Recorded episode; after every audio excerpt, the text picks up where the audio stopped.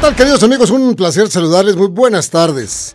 Muchas gracias por continuar a través del 107.5 de frecuencia modulada de la Estación Verde en Radar Sports. También transmitimos con mucho gusto a través del canal 71 de la tele de Querétaro.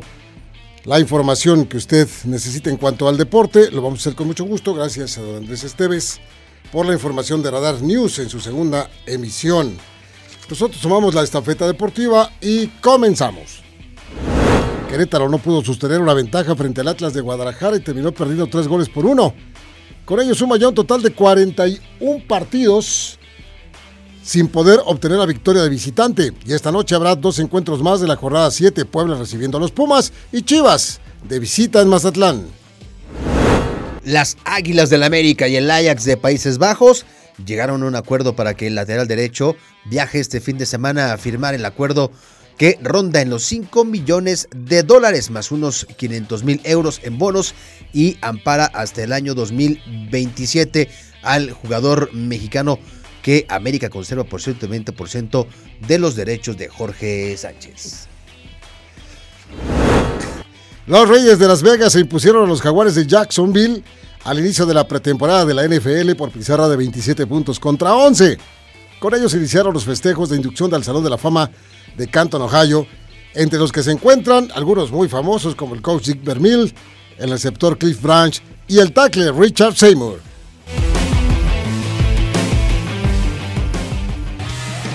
Los titulares más destacados de hoy, disfrútalos en Radar Sports 107.5 FM y Radar TV Canal 71.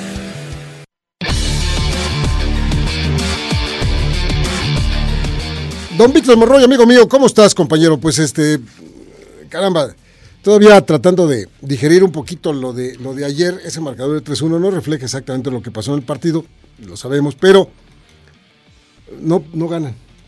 No Sí. ganan y eso, eso eh, sigue sin resultarme algo lógico, algo contundente respecto a lo que está pasando, porque es un grupo que nos da un buen partido de fútbol un rato y después, después quién sabe qué pasa, que, que- que se desaparece, se esfuma, dejan de pensar en el partido, eh, se hacen chiquitos, no sé, no sé qué pensar. ¿Qué tal, Robert? Buenas tardes. Sí, no le alcanza a este Querétaro y no le ha alcanzado desde hace varias jornadas, en donde ayer, por ejemplo, vimos a un conjunto plumífero que en los primeros minutos se fue al frente, que con la superioridad numérica logró irse al frente en el marcador, con un gol de Ángel Sepúlveda, que finalmente se reencuentra con la anotación.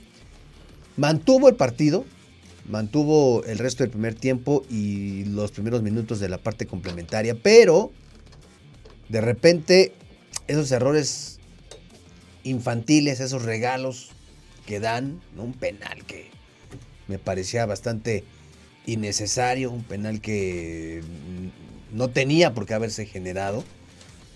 Y bueno, pues a partir de que también Querétaro sufre una expulsión, pues el equipo mentalmente se viene abajo. No, no, no es capaz de enfrentar las circunstancias de no solo de este partido, sino de otros partidos, donde pareciera que ante la menor vulnerabilidad, ante el menor ataque o desventaja, pues este Querétaro simplemente desaparece y ayer lo volvió a ratificar. Bueno, eh, escuchábamos a Diego Coca cuando platicaba, daba algún punto de vista interesante, no completo acerca del arbitraje. Acerca del arbitraje, Sí. que ya sabemos que ahí se puntualiza. Y no quiero poner esto por delante de, de- de ninguna situación porque no, no se vaya a pensar que, que le estoy echando la culpa al arbitraje de lo sucedido anoche, no.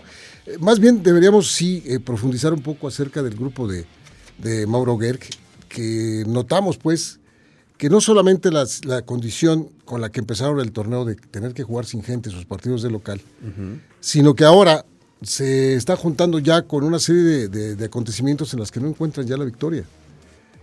Eh, nada nos gustaría más que ver ganar al equipo de, de- de Querétaro de visita, pero también en casa, de manera Sí. clara. ¿Te acuerdas que cuando estaba Bucetich no ganaban de visita, pero sí ganaban de locales y de manera contundente, obteniendo triunfos importantes contra equipos importantes? Sí. A este equipo yo no sé si le dé mentalmente si le dé la estatura como para poderse eh, parar en el corregidor y conseguir victorias y, puntos que son importantes, pero lo más importante ya en este momento es salvar a este grupo de jugadores que parece que, cualquier cosa se, se, hunden, se van, como dices, desaparecen, ¿no? Sí, y bueno, pues el calendario complicado. Próximo jueves reciben aquí al conjunto de San Luis. Sí, señor.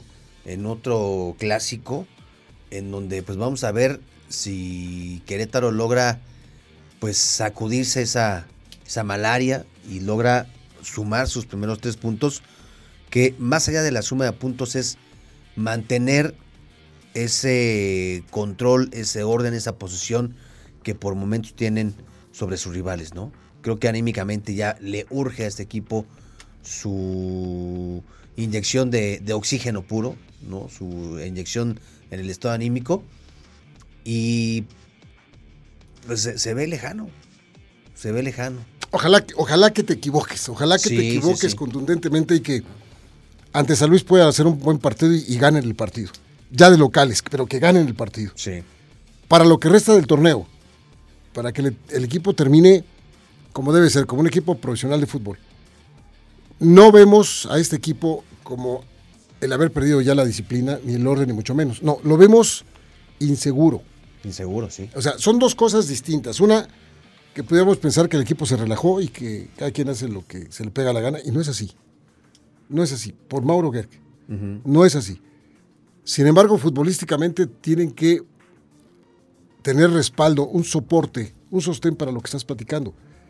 Pasar en lo que pasara en un partido de fútbol, con la gente y los líderes que debe de haber en el campo, sostenerse, superar cualquier momento y, y, enfrentar el compromiso y salir avante, salir adelante porque se ve, se, se, palpa la situación de que pues a veces lo pueden hacer y lo quieren hacer, como el primer tiempo de ayer, por ejemplo, ¿no? Sí, sí, sí. Yo estaba seguro, estaba yo muy contento que las, las claro que no estaba viendo el partido porque ahora lo ponen, ya sabes que esconden el partido y lo ponen, lo, esconden y lo esconden y... Yo se lo encontré por ahí en una página. Sí, bueno. Este...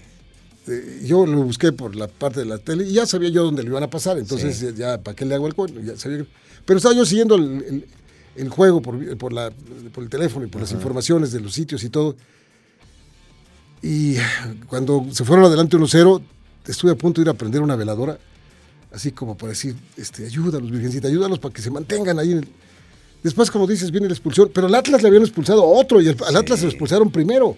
Sí, sí, fue primero y, y se viene ese momento anímico doble, que es lo que hace que Querétaro se vaya al frente, ¿no? primero el saber que tienen un nombre de más y luego pues este gol, esta anotación de Ángel Sepúlveda. Que por ahí si me apuras después hubo una con posibilidad de gol, que incluso hasta se pudo haber por ahí, este, no sé si, si considerado un penal, pero la realidad es que también coincido, sin culpar, sin culpar al arbitraje, sin decir que fue Fernando Guerrero quien incidió, pero pues hubo decisiones que pudieron haber marcado la diferencia, ¿no? Este, te digo, esta, posibilidad de irse al descanso con un gol todavía extra por parte de Querétaro hubiera cambiado las cosas. Pero bueno, el hubiera no existe. Querétaro pierde. Atlas, después de tres derrotas consecutivas, regresa a la senda del triunfo. Y pues ya vamos a sonar repetitivos hay mucho que trabajar adentro de Gallos Blancos, hay bla, bla, bla, bla, bla, bla. ¿Estás de acuerdo en que eh, ahora, de nueva cuenta, Grupo Caliente está, está haciendo números y restos para pagar otra vez la famosa cuota esta? Sí, es que si lo pagan. A ver, no son, no son hombres, son hombres de negocios y saben el tema de la lana.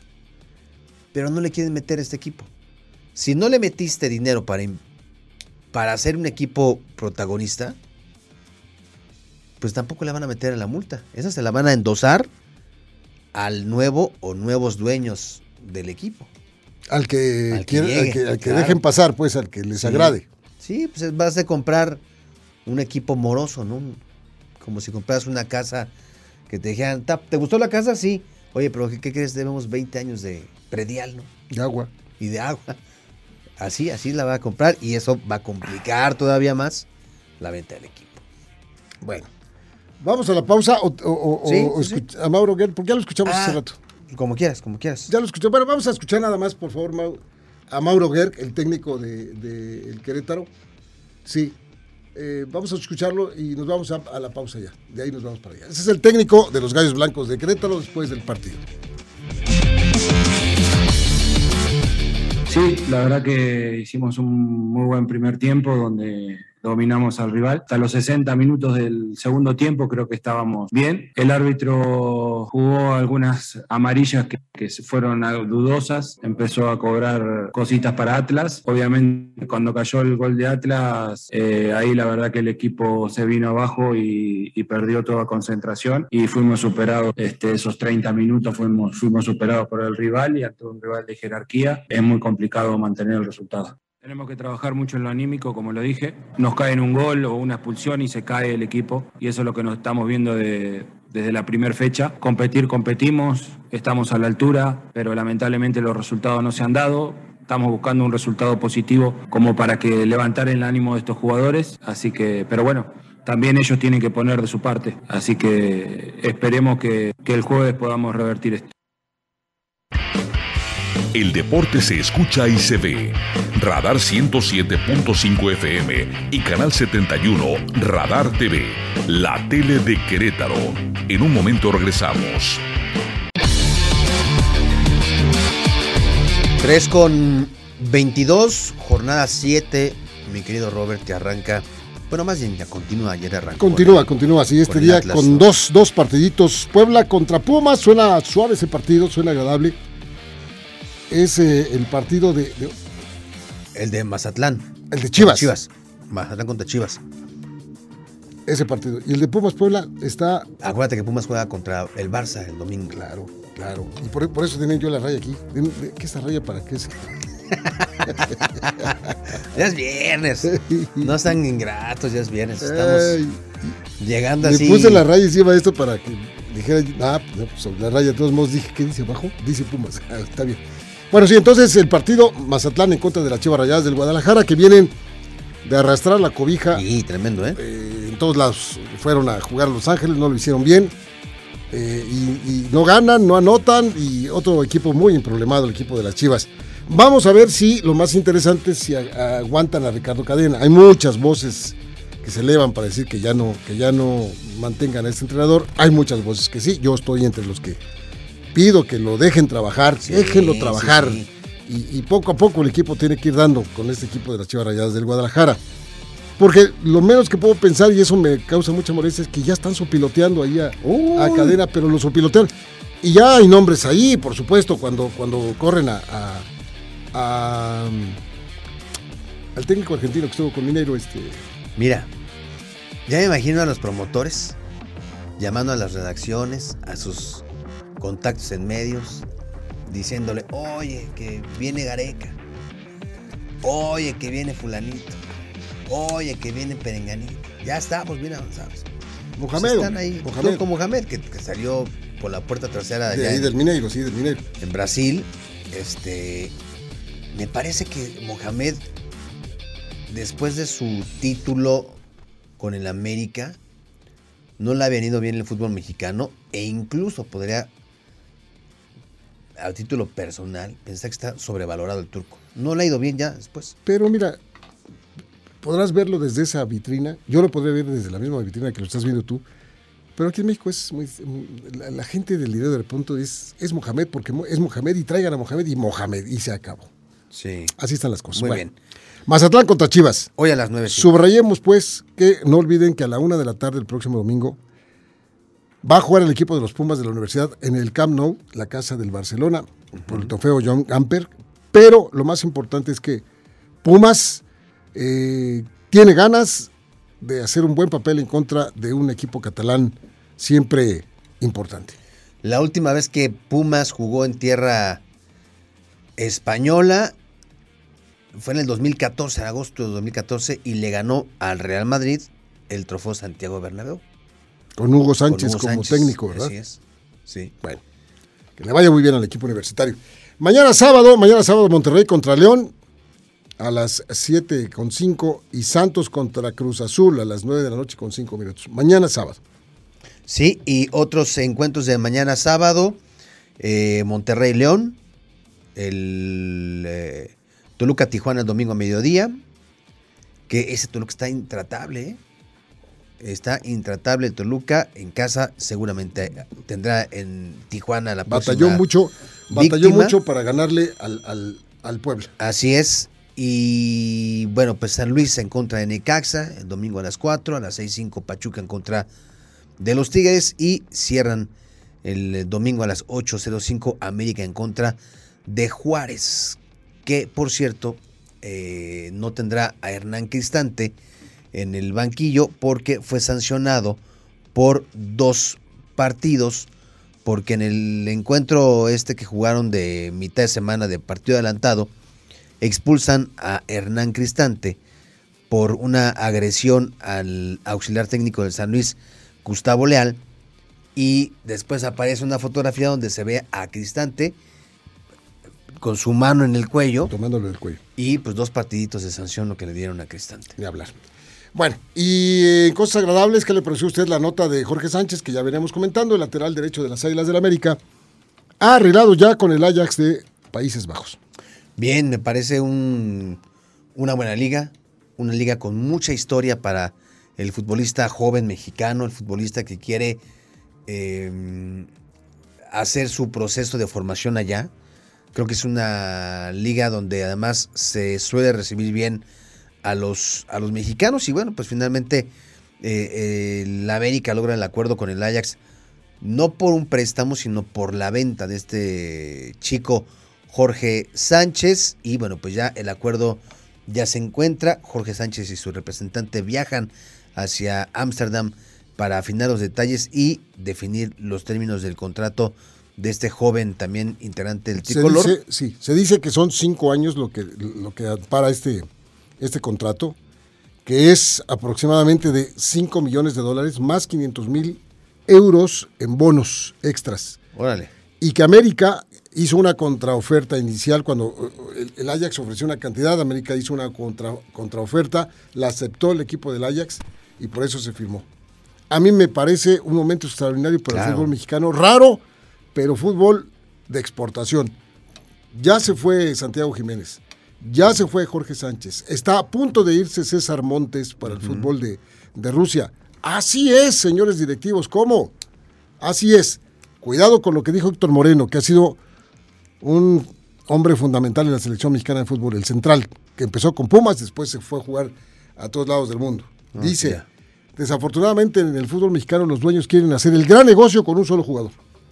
Y sí. Ah, Chihuahua. Por eso es que se ponen tan caros, por eso es que no pueden vender, porque vienen por su, por su eh, joyita y acá, qué bárbaro, No, se van con todo. impresionante, no. ¿Por quién vienes? Por, por Víctor Monroy. Este, ¿Y cuánto me cuesta? Pues mira, este, por ser para ti, este, 120 millones de dólares. Oye, espérame, pues si en el en Transfer Sí. Market está tasado en 60. Sí. No, pero eso, la verdad, y aquí, si tú lo quieres, aquí te da y, y para arriba el precio. No, impresionante, impresionante, porque eh, eso ha sido otro factor que ha impedido que cuando los equipos extranjeros dicen vamos por un mexicano, ¿cuánto? ¿Qué? ¿Nos alcanza para...? Dos brasileños y un Pues sí. central este, colombiano. Pues sí, y con justa razón. Caramba. Pero bueno, Bueno. este es un momento extraordinario. Se va entonces Jorge Sánchez y te das cuenta, son gente joven que está en la selección, Sí. lo cual no deja de ser Es extraordinario. Que esto no sea así como el garbanzo de la libra, que esto sea un motivo de, de que abran los ojos los directivos a los jóvenes. Se han ido muchos jóvenes ya al, al- al fútbol europeo, jóvenes que no son tan conocidos, pero que tienen minutos en la primera, en la primera división ya. Ya se están yendo, están varios, están, están por allá, y eso es bueno. Que no se queden aquí para, para, para que se desarrollen aquí y ya, nada más. Con aspiraciones para allá. Después, mire usted, dicen por ahí que a Laines lo vendieron antes, el América lo vendió antes para, para el fútbol europeo, lo señala Jean-Pierre Guignac y todo. Pues mira, mientras sea de exportación y no nos traigan a cada momento las oleadas, los Sí. camiones, los metros cúbicos de jugadores extranjeros, este, pues Sí. sí, ¿no? Sí, sí, totalmente. Si no, ¿cómo? Sí, esta, esta generación, si le va bien en Europa, que deseamos que sí, pues va a ser el relevo, justamente, ¿no? Sí, sí, sí, Este, totalmente. Después de este mundial, de muchos Es correcto. de los que estuvieron mucho tiempo Ya, ahí, ya. ya, ya, dieron lo que tenían que dar. Vámonos a otra cosa mariposa. Muy bien. Empezó la postemporada, la pretemporada, ganaron los Raiders ayer. Mañana va a ser la ceremonia de adicción de la fama, ah, donde será el coach Vermil, como lo recuerdo, yo lo recuerdo mucho con las Águilas de Filadelfia y también con Kansas y también con los Carneros de Los Ángeles, al coach Vermil. Y también a Cliff Branch, eterno receptor de los Raiders de, eran Raiders de Oakland De todavía. Oakland, Era hace un buen rato. Eh, Richard Seymour, otro tackle ahí también extraordinario. Seymour jugó para los Raiders y para los Patriotas. Tony Boselli para los Jaguares de Jacksonville. Leroy Butler, un gran linebacker de los, de los empacadores de, de Green Bay. Sam Mills, tackle de, extraordinario también de las Panteras de Carolina. En fin, varios, varios de los que ahora son ya inducidos al Salón de la Fama de Canton, Ohio, el fútbol americano profesional, que empezó ayer con la victoria de los Raiders. Y de ahí que en adelante van a ser tres semanas de, Es correcto, de de pretemporada. pretemporada y vámonos a la temporada. Sí, el equipo de los malosos de los Raiders de, de Las Vegas, bueno, pues eh, supo jugar bien. Hubo. Fue un partido sin, sin, sin corebacks. Trevor Lawrence, Derek Carr, Sí, no bueno, estuvieron. Casi, casi, no, que no querían- un- uno por cuarto o, o- o No uno, querían arriesgarlos, uno claro. dos ofensivas, otro dos ofensivas, Sí. Pero bueno, pues eh, 27-11 y pues eh, con esto se da el banderazo de salida para el regreso de la NBA, ¿no? Hasta de la. NFL, perdón, que ya se extraña. Ya, ya, ya. Ya se extraña. ¿Viste bien, el meme ese que dice, ¿cuál es tu condición? En una relación, soltero, viudo, casado, esperando la NFL. Y todo el mundo, todo Esperando, mundo claro. esperando la NFL. Sí, ya, ya, ya, ya. Pero bueno, pues muy bien, ahí está. Bueno, pues señores, señores, hasta el lunes. Gracias por su compañía en toda la semana. A nombre de nuestros compañeros, de David, de Mauricio, de Manuel. Vic, vámonos. Hasta mañana. Gracias, buenas tardes.